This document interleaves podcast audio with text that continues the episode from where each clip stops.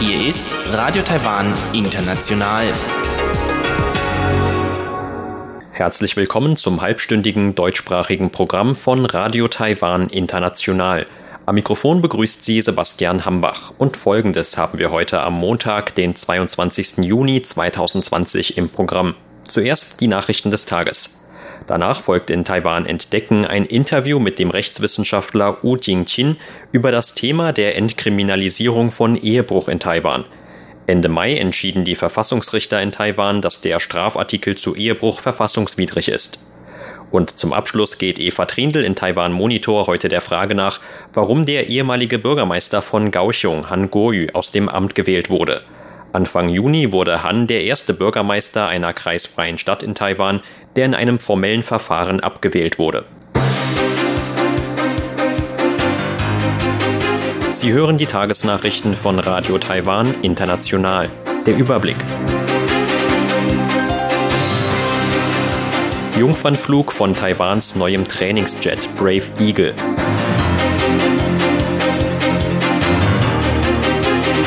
Taiwan protestiert gegen Japans Umbenennung der Diaoyutai-Inseln.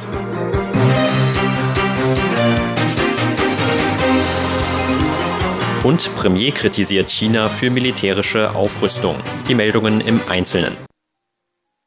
Ein neuer Trainingsjet aus taiwanischer Produktion mit dem Codenamen Brave Eagle hat heute seinen offiziellen Jungfernflug absolviert. Präsidentin Tsai Ing-wen sagte, der heutige Flug verdeutliche die Entwicklung von Taiwans einheimischer Luftfahrtindustrie. Der Flug sei zugleich eine Bestätigung der Regierungspolitik zur Stärkung der einheimischen Landesverteidigung, so die Präsidentin bei der Einweihungszeremonie auf dem Luftwaffenstützpunkt in Taichung. Der Brave Eagle hob heute Morgen um 20 nach 9 von dem Luftwaffenstützpunkt ab und absolvierte eine Reihe von Tests. Militärangaben zufolge kann der Trainingsjet auch Kampfeinsätze gegen Ziele auf Land oder See unterstützen. Zudem soll das Training die Piloten auf die Steuerung von F-16V Kampfflugzeugen vorbereiten, die Taiwan in den kommenden Jahren aus den USA geliefert bekommen wird. Die Präsidentin sagte, der neue Trainingsjet wird in hohem Maße im eigenen Land hergestellt. Die Wartungskosten sind niedrig und die Systeme hochgradig integrierbar. Der Jet kann den Bedarf der Luftwaffe decken und strukturell oder funktionell noch aufgewertet werden. Das ist ein wichtiger Bestandteil unserer eigenständigen Landesverteidigung. Der Trainingsjet ist Teil eines Programms für einheimische militärische Ausrüstung, das die Präsidentin im Jahr 2016 einführte. Trotz anfänglicher Zweifel habe das Programm 2000 Arbeitsplätze geschaffen und Fachkräfte für Taiwans Luftfahrtindustrie gefördert, so Tsai bei der heutigen Veranstaltung. Der Trainingsjet wurde innerhalb von drei Jahren von dem staatseigenen Unternehmen AIDC entwickelt. Die Entwicklungskosten beliefen sich auf umgerechnet etwa 2 Milliarden Euro. Ab März 2022 soll der Flieger in die Massenproduktion gehen. Das Außenministerium hat heute gegen die Entscheidung Japans protestiert, die japanische administrative Bezeichnung für die Diaoyutai-Inseln im ostchinesischen Meer zu ändern. Aus dem Ministerium hieß es dazu, mit dem Vorgehen verletze Japan Taiwans Gebietsansprüche über die Inseln. Zuvor hatte die Stadtverordnetenversammlung der Stadt Ishigaki in der japanischen Präfektur Okinawa die Namensänderung in einer Abstimmung beschlossen. Davon betroffen ist eine Region, die auch die Diaoyutai-Inseln mit einschließt. Die unbewohnten Inseln werden von Taiwan, Japan sowie von China beansprucht. Außenamtssprecherin Joanne O sagte, das Außenministerium hat über diplomatische Kanäle der japanischen Seite gegenüber sein Bedauern ausgedrückt und scharf protestiert. Die Regierung steht nach wie vor auf dem Standpunkt, dass wir die Souveränität über die Diaoyutai-Inseln haben. Auch in Zukunft werden wir auf friedliche Weise mit der Souveränitätsfrage der Diaoyutai-Inseln umgehen. Das Außenministerium rief Japan zur Zurückhaltung auf. Das Land müsse von Handlungen absehen, die Frieden und Stabilität im ostchinesischen Meer gefährden oder die guten bilateralen Beziehungen stören könnten. In Taiwan gehören die Diaoyutai-Inseln offiziell zum Verwaltungsbereich des Ortes Tocheng im Landkreis Ilan. Ilans Landrätin Linse Miao sagte, man habe als Reaktion auf das japanische Vorgehen einen Antrag beim Innenministerium eingereicht, um die Diaoyutai-Inseln in Tocheng Diaoyutai umzubenennen. Premier Su Zhengchang hat China heute für dessen anhaltende militärische Aufrüstung kritisiert. Hintergrund ist die Veröffentlichung eines Berichts des US-Verteidigungsministeriums zu den Entwicklungen von Chinas Militärstreitkräften 2019. Aus dem Bericht geht unter anderem hervor, dass die Anzahl von Marschflugkörpern des chinesischen Militärs auf 2740 angestiegen ist. Das entspricht einem Zuwachs von mehr als 800 Raketen gegenüber 2018. Taiwans Premierminister appellierte an China, sich stattdessen stärker auf die Bekämpfung der Covid-19-Pandemie zu konzentrieren. Wir sehen ständig, dass chinesische Militärmaschinen und Schiffe um Taiwan kreisen, was Frieden und Stabilität in der Region stört. Wir bedauern das sehr.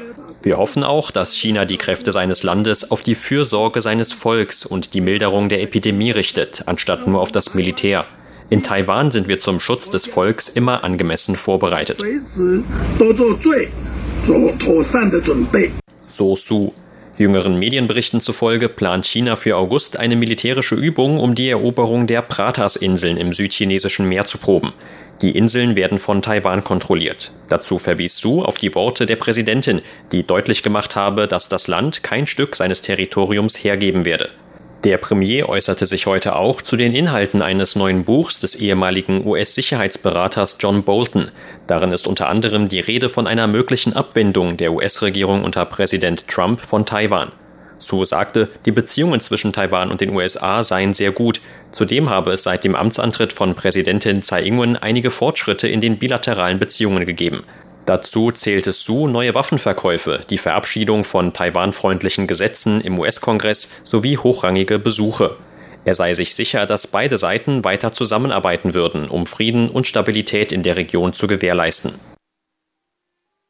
Zwei chinesische Militärflugzeuge sind heute in Taiwans Luftraumüberwachungszone gesichtet worden. Laut Verteidigungsministerium war es bereits das sechste Mal in den vergangenen sieben Tagen und das achte Mal in zwei Wochen, dass chinesische Militärflieger in die Zone eingedrungen sind. Angaben von Taiwans Luftwaffenkommando zufolge handelt es sich bei den beiden Maschinen um einen Bomber des Typs H6 und einen Kampfjet des Typs Chengdu J-10. Beide Maschinen seien kurzzeitig in den südwestlichen Bereich von Taiwans Luftraumüberwachungszone über dem südchinesischen Meer eingedrungen. Taiwanische Aufklärungsflugzeuge hätten Radiowarnungen gesendet, bis die chinesischen Maschinen die Zone wieder verlassen hätten, so die Stellungnahme der Luftwaffe. Laut Luftwaffe war es bereits der achte derartige Vorfall seit dem 9. Juni. Das Präsidialamt hat heute offiziell die Nominierungen für den Kontrollhof bekannt gegeben. Neue Präsidentin des Kontrollhofs soll demnach die ehemalige Generalsekretärin des Präsidialamts Chen Jui werden. Chen wird auch den Chefposten der neu gegründeten Menschenrechtskommission übernehmen. Diese und weitere 26 Nominierungen von Präsidentin Tsai Ing-wen wurden heute auf einer Pressekonferenz im Präsidialamt veröffentlicht. Chen kündigte dabei an, aus der Regierungspartei DPP auszutreten, da ihre neue Aufgabe Neutralität erfordere. Ursprünglich hätten die Kandidaten für Taiwans höchste Instanz zur Überwachung von Beamten und öffentlichen Stellen schon am vergangenen Freitag bekannt gegeben werden sollen. Nach überparteilicher Kritik an der Nominierung eines umstrittenen Oppositionskandidaten war die geplante Pressekonferenz kurzfristig abgesagt worden. Die Nominierungen müssen nun noch vom Parlament bestätigt werden. Zur Börse. Taiwans Aktienindex hat heute mit 23 Punkten oder 0,2 Prozent im Plus geschlossen. Zum Abschluss des heutigen Handelstags lag der TAIEX damit auf einem Stand von 11.572 Punkten. Das Handelsvolumen belief sich auf 182 Milliarden Taiwan-Dollar oder 6,2 Milliarden US-Dollar.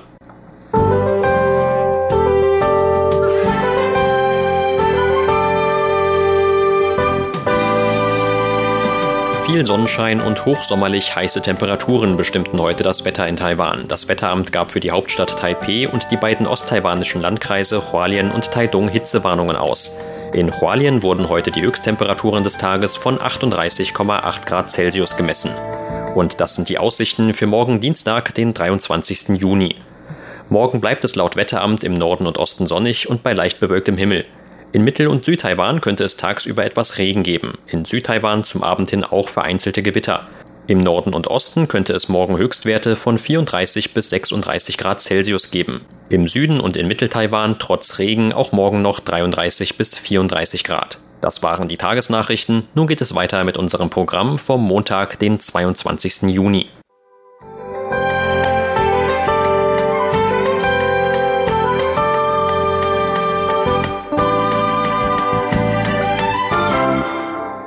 Nun folgt Taiwan entdecken.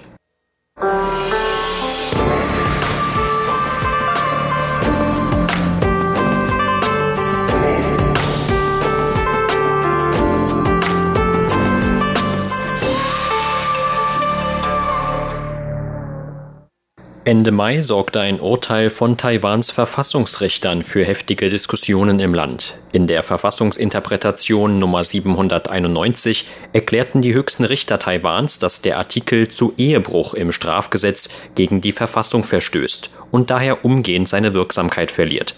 Die Entscheidung sorgte vor allem in konservativen Kreisen für Kritik. Die Kritiker befürchten in dem Schritt eine Schwächung der Institution der Ehe. Befürworter wiesen jedoch ähnlich wie die Verfassungsrichter in ihrer Interpretation darauf hin, dass es vor allem die Frauen waren, die durch die alte Strafgesetzlage benachteiligt wurden, da vor allem sie überverhältnismäßig oft für Ehebruch strafrechtlich verfolgt wurden. Und das, obwohl statistisch gesehen Männer weitaus öfter Ehebruch begehen. Über dieses Thema sprach im Interview mit RTI Professor Wu Jingqin vom Fachbereich Rechtswissenschaft an der Alethea Universität. Die Verfassungsrichter kritisierten konkret, dass der Strafgesetzartikel zu Ehebruch im Widerspruch zu dem in der Verfassung festgeschriebenen Gleichheitsgrundsatz steht Dabei geht es um eine Entkriminalisierung von Ehebruch. Das bedeutet aber nicht, dass man Ehebruch legalisiert hat. Es besteht ein Unterschied zwischen Entkriminalisierung und Legalisierung. Das Urteil der Verfassungsrichter zur Strafe auf Ehebruch hat eine mehr als 20-jährige Vorgeschichte. Heute gibt es auch in unseren Nachbarländern kein derartiges Gesetz mehr. Der Strafgesetzartikel 239 geht noch zurück auf den Gesetzeskodex aus der Qing-Zeit. Damals sollten mit dem Gesetz nur die Frauen bestraft werden, die Ehebruch begingen. Denn Männer durften damals auch mehrere Ehefrauen haben. In der modernen Ära wurden dann aufgrund der gesetzlichen Gleichberechtigung zwischen den Geschlechtern und der monogamen Ehe sowohl Männer als auch Frauen für Ehebruch strafrechtlich belangt. Doch das führte zu einem Problem. Der Artikel 239 steht unter dem Titel zu Vergehen gegen Ehe und Familie. Das augenscheinliche Ziel des Artikels besteht also darin, die Institution der Ehe zu schützen. Die Frage ist aber, ob die Existenz dieses Artikels eine Ehe tatsächlich verbessert oder verschlimmert hat. Die Höchststrafe für Ehebruch lag bei einem Jahr Gefängnis. Tatsächlich urteilten die Richter in den meisten Schuldfällen aber auf weniger als sechs Monate Gefängnis, was gegen die Zahlung einer Geldstrafe umgewandelt werden konnte. Wirklich ins Gefängnis mussten daher vor allem einkommensschwache Verurteilte. Ein weiteres Problem stellte das Sammeln von Beweisen für den Strafprozess dar, um eine Verurteilung überhaupt herbeiführen zu können. Normalerweise hat niemand die Zeit dafür, um Selbstbeweise für einen Ehebruch zu sammeln. Das übernehmen daher die Privatdetektive, die ihr Geld vor allem mit Ehebruchfällen machen. Die Beweisanforderungen waren auch von Anfang an sehr merkwürdig, denn man musste unbedingt nachweisen können, dass es einen Geschlechtsakt zwischen einem Mann und einer Frau gegeben hat. Doch wie soll man das herausfinden? Die Privatdetektive können nicht einfach in ein ein Hotelzimmer eindringen, in dem sich der Mann und die Frau gerade befinden. Denn selbst wenn beide von ihnen nackt sind, aber noch kein Geschlechtsverkehr stattgefunden hat, gelten sie als unschuldig. Die Privatdetektive müssen also bis später warten und dann Beweise aus dem Hotelzimmer sammeln, zum Beispiel indem sie den Mülleimer oder das Bettlaken mitnehmen. Das bedeutet, dass sie oft auch das Eigentum von Hotels einfach einsteckten. Ein anderes Problem betrifft die Frage, ob es sich bei Fotos oder Videos von Ehebrüchen um legale Aufnahmen handelt. Da gibt es das Beispiel von einem Fall, in dem Privatdetektive schon im Voraus in einem Hotelzimmer eine versteckte Videokamera anbrachten, weil sie wussten, dass der Mann mit seiner Geliebten dort sein würde. Doch ein solches Vergehen verstößt seinerseits wieder gegen strafrechtliche Bestimmungen. In den letzten Jahren hörte man auch von immer mehr Fällen, in denen die Privatdetektive Geräte zur GPS-Verfolgung an den Autos der Verdächtigen angebracht haben. Doch selbst wenn sie auf diese Weise jemanden überführten, konnte derjenige dann, wenn er wusste, dass die Detektive ein Gerät zur Verfolgung an seinem Auto angebracht hatten, wiederum die Detektive verklagen, weil diese in seine Privatsphäre eingedrungen waren. Das führte sehr oft zu Situationen, in denen sich mehrere Parteien gegenseitig verklagten. Laut Professor U stand bei einer Klage auf Grundlage des Gesetzes gegen Ehebruch in der Praxis nicht im Vordergrund, einen Täter einzusperren. Stattdessen war der Prozess zumeist einfach eine Vorstufe für die Scheidung. Daran sieht man den Widerspruch, denn das Gesetz sollte ja eigentlich die Harmonie einer Ehe stärken. Stattdessen führte es in der Praxis jedoch zu sehr unansehnlichen Gerichtsverfahren und gegenseitigen Anklagen. Der gegenseitige Zwist wurde also über den juristischen Weg noch weiter verstärkt, bis sich beide Seiten gar nichts mehr zu sagen hatten. Ganz zu schweigen von der großen Belastung für unser Rechtssystem. Normalerweise stellt das Strafrecht eine letzte juristische Maßnahme dar, die man nicht anwendet, wenn es nicht unbedingt sein muss. Muss man für den Erhalt der Harmonie einer Ehe also wirklich auf das Strafrecht setzen? Das ist eine sehr große Frage, gerade in Fällen wie Ehebruch, wo das Recht in die Intimsphäre eingreift. Bei strafrechtlichen Belangen muss immer auch die Polizei mit eingeschaltet werden, obwohl die meisten wegen Ehebruchs verurteilten Täter nicht einmal ins Gefängnis mussten. Ich finde, dass es sich dabei um eine übermäßig große und unnötige Verschwendung unserer Rechtsmittel handelt. Und das alles für einen Tatbestand, der maximal mit einem Jahr Gefängnis bestraft werden kann? Noch ein weiteres Problem bei der Umsetzung des alten Gesetzes war die in der Praxis sehr ungleiche Verurteilung der am Ehebruch beteiligten Personen. Ehebruch wird laut Gesetz von zwei Personen begangen, die beide die gleiche Strafe bekommen sollen. Allerdings war das Gesetz im Singular geschrieben, sodass ein Kläger auch nur eine der beteiligten Personen anklagen konnte. Angenommen, ein verheirateter Mann hatte eine Geliebte. Wen hat seine Frau dann normalerweise verklagt? Natürlich nur die Geliebte. Das ist natürlich nicht richtig, wenn man der Meinung ist, dass es sich bei Ehebruch wirklich um eine Straftat handelt. Das heißt, dass selbst das System so aufgebaut war, dass ein Ehemann ständig fremdgehen und seine Frau ihm ständig verzeihen konnte, die unglücklichen Geliebten dagegen aber ständig verurteilt werden konnten. Wenn das Gesetz aber ansieht, dass beide Beteiligten gleichermaßen schuldig sind, dann sollte man sie auch nicht unterschiedlich behandeln oder nur die Geliebte dem Risiko einer strafrechtlichen Verfolgung aus aussetzen. In Taiwan gibt es diesen Mythos, dass das Strafrecht alle Probleme und Dispute lösen kann. Dabei handelt es sich um einen Irrtum. Durch das Urteil der Verfassungsrichter fallen Belange, die den Ehebruch betreffen, in Zukunft unter das Zivilrecht. Zwischen Zivil- und Strafrecht besteht ein wesentlicher Unterschied. Beim Strafrecht geht es schnell um die Frage, ob jemand hinter Gittern kommt. Diese Frage im Gerichtssaal zu entscheiden, ist sehr schwierig. Wer einen Entscheidungsprozess nach dem Zivilrecht anstrebt, muss vor einem Verfahren zuerst durch eine Vermittlungsphase.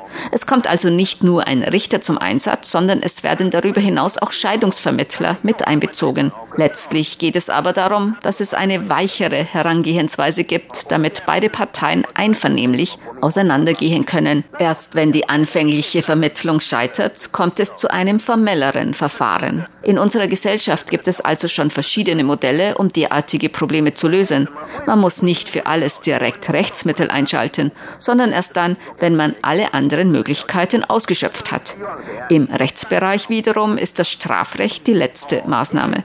Doch das Urteil der Verfassungsrichter ist die Frage von Ehebruch nicht legalisiert worden, sondern lediglich wieder an das Zivilrecht zurückgegeben worden. In Zukunft ist Ehebruch damit ein Verstoß nach dem Verwaltungsrecht und kann zum Beispiel Grund für eine Scheidung oder Schadensersatzansprüche sein. Man braucht sich nur zu fragen, ob es in Taiwan keinen Ehebruch gegeben hat, als Ehebruch als eine Straftat angesehen wurde. Natürlich hat es trotzdem Ehebruch gegeben. Man konnte auch mit diesem Gesetz nicht die Probleme zwischen verheirateten Paaren lösen.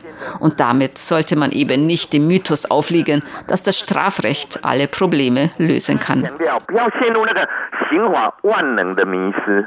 Sie hörten ein Interview mit dem Rechtswissenschaftler Wu Jingqin über das Thema der Entkriminalisierung von Ehebruch in Taiwan. Vielen Dank für Ihr Interesse. Am Mikrofon war Sebastian Hambach.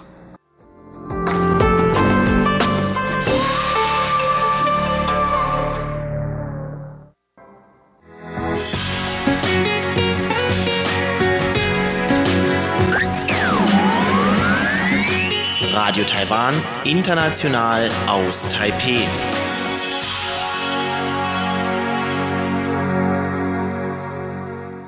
Hören Sie nun Eva Trindl mit einer neuen Ausgabe von Taiwan Monitor.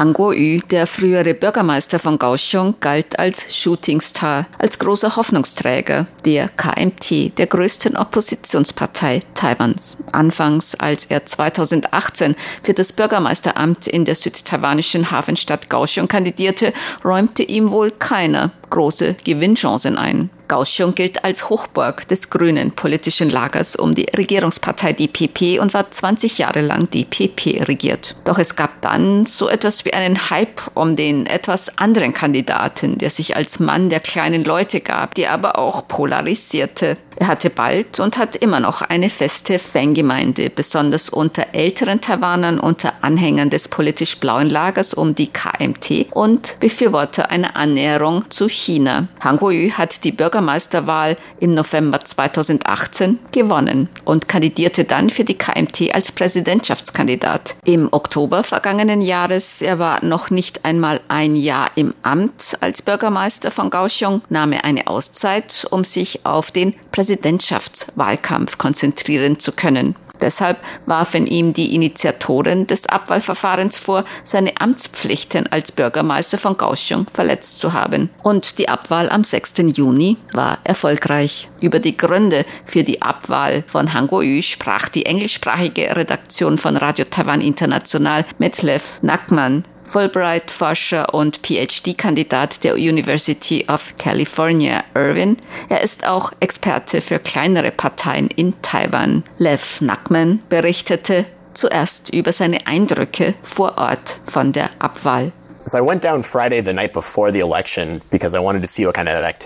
Ich bin am Freitag, am Tag vor der Wahl, nach Kaohsiung gefahren, weil ich sehen wollte, welche Aktivitäten am Abend davor abgehalten werden. We Care Kaohsiung, die treibende Kraft hinter der Abwahl von Han Kuo-yu, hat eine große Demonstration geplant, zu der tausende Teilnehmer kamen, um ihre Unterstützung für die Abwahl von Han Kuo-yu zum Ausdruck zu bringen.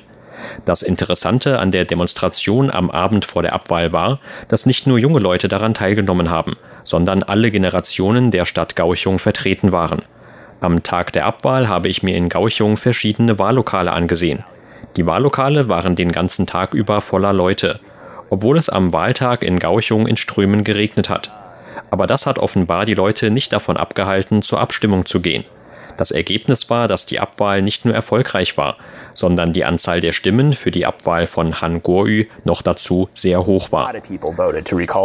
Auf die Frage nach den Gründen, warum Han Kuo-yu abgewählt wurde, antwortete Lev Nakman.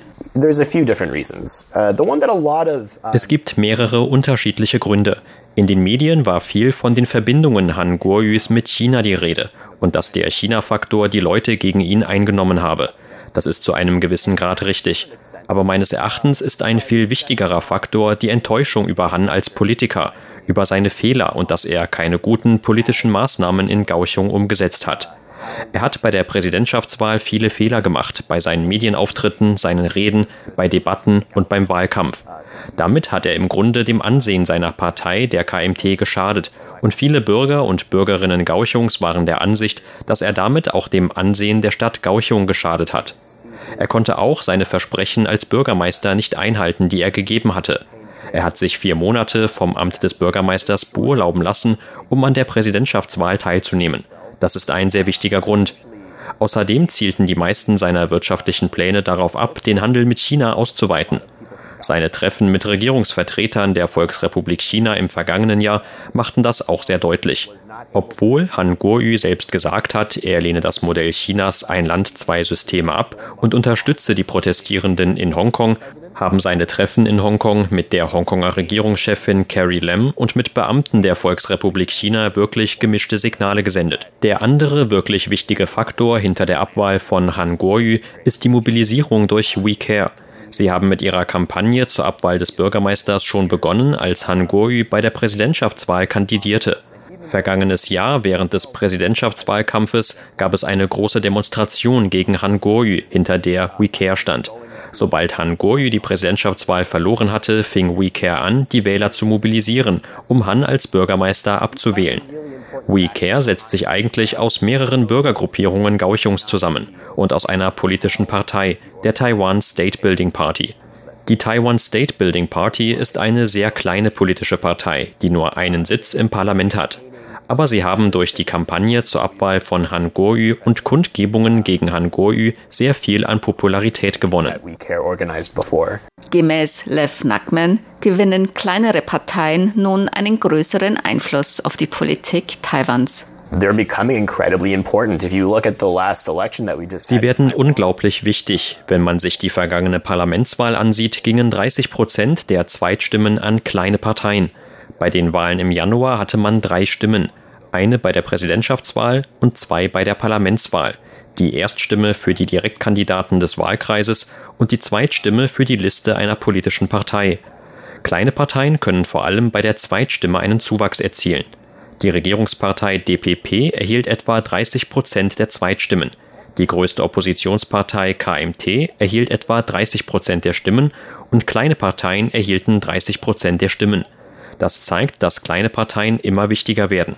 Dazu gehören die Taiwan State Building Party, die New Power Party und auch die Taiwan Volkspartei von Taipehs Bürgermeister Ke Wen-je. Und obwohl sie nicht so viele Sitze im Parlament haben, üben sie Einfluss auf Taiwans Politik aus. Außer der Abwahl von Han Kuo-yu machten einige andere Vorstöße kürzlich Schlagzeilen, wie die Forderung, den Begriff China von Taiwans Reisepass zu entfernen oder den Namen von Taiwans Fluggesellschaft China Airlines zu ändern, weil die Bezeichnung China international Verwirrung stiftet. Beide Vorschläge kamen von kleinen Parteien, einer von der Taiwan State Building Party und einer von der New Power Party. Wenngleich diese kleinen politischen Parteien vielleicht nie zu einer Mehrheitspartei werden, werden ihre Stimmen immer wichtiger. Han wurde als ein Kandidat angesehen, der sehr pro China ist. Auf die Frage, ob seine Abwahl auch ein Nein zu China ist, antwortete Lev Nakman. Zu einem gewissen Grad schon.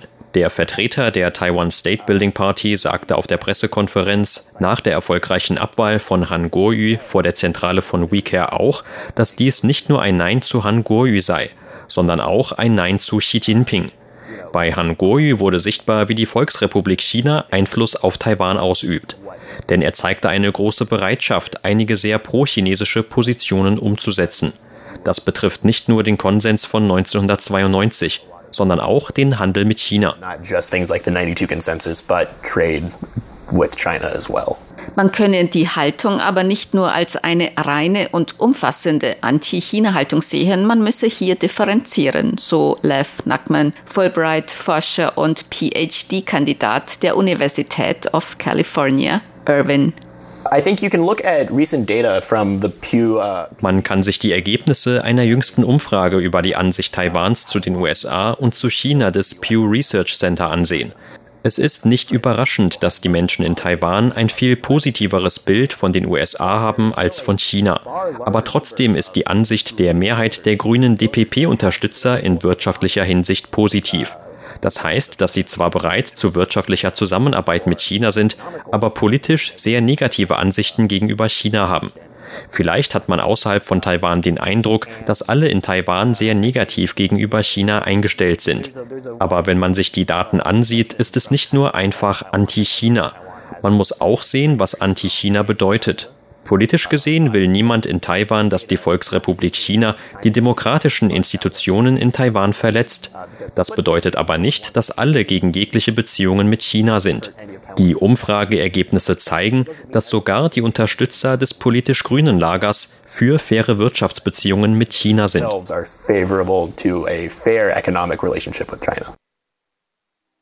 Sie hörten das halbstündige deutschsprachige Programm von Radio Taiwan International am Montag, den 22. Juni 2020. Unser aktuelles Radioprogramm und weitere Sendungen können Sie im Internet on demand hören unter der Adresse www.de.rti.org.tv. Weitere Informationen und Videos von der RTI Deutschredaktion rund um Taiwan finden Sie zudem auf unserer Facebook-Seite und auf unserem YouTube-Kanal. Am Mikrofon verabschiedet sich heute von Ihnen Sebastian Hambach. Música